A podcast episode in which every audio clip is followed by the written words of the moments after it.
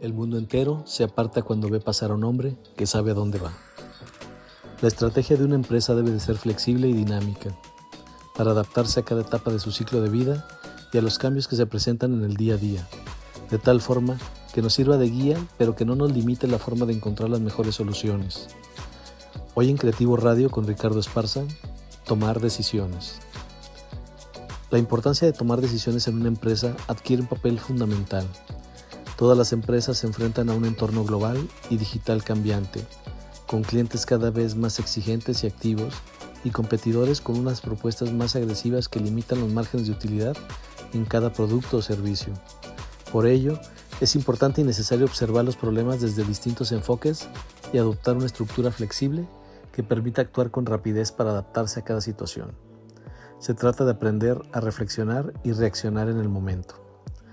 Algunos puntos que te ayudarán a tomar mejores decisiones son manejar información fiable, nada como tener la certeza de lo que sabemos, comprender los retos que vamos a afrontar, analizar los riesgos y la incertidumbre en cada escenario, determinar los métodos para tomar decisiones. En general, las etapas de una decisión pueden ser planeadas siempre y cuando tengan objetivos bien establecidos, ya que tener demasiadas opciones sin definición nos hará caer en la incertidumbre Veamos cómo analizarlo. 1. Analizar la situación. ¿Qué hay que decidir? Solucionar un problema, aprovechar una oportunidad, evaluar una inversión. ¿Qué objetivos se buscan? ¿Qué beneficios pueden generar? ¿Y cuál es el contexto y las condiciones? 2. Recopilar toda la información relevante. Según el caso, puede ser indicadores internos o externos, datos de mercado, cambios en los patrones de consumo, novedades legislativas, etc. 3. Identificar todas las alternativas. Lo mejor es tener una perspectiva amplia y creativa.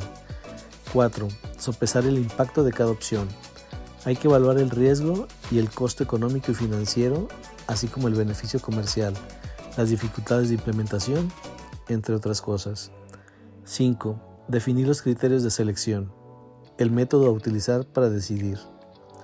Este puede ser una elección individual, donde se prioriza la experiencia o la jerarquía, la elección consensuada, donde se argumenta y se vota, o el uso de modelos matemáticos o cuantitativos, o por último solicitar información o asesoría externa. 6. Implementación. A una decisión hay que darle forma.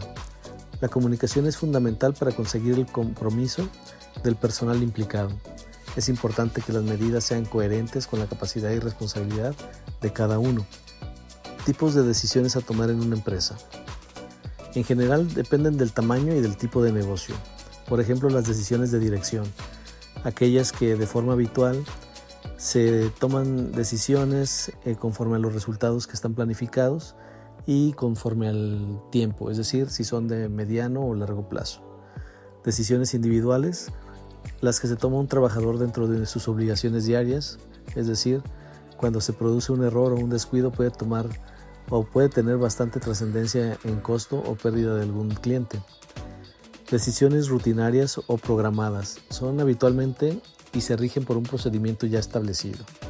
Decisiones de riesgo son aquellas que se toman en una situación crítica y se afrontan consecuencias más graves ante una mala elección. Las decisiones pueden ser estratégicas u operativas. Cualquier decisión tiene un impacto. El rumbo de una empresa está directamente relacionado con las decisiones que estás tomando. Por ello, sumamente importante conocer cada uno de los negocios para poder tomar decisiones correctas. Como siempre agradezco que hayas llegado hasta aquí. Suscríbete y déjanos tus opiniones y no te pierdas de nuestros estrenos semanales. Esto fue Creativo Radio con Ricardo Esparza. Hasta la próxima.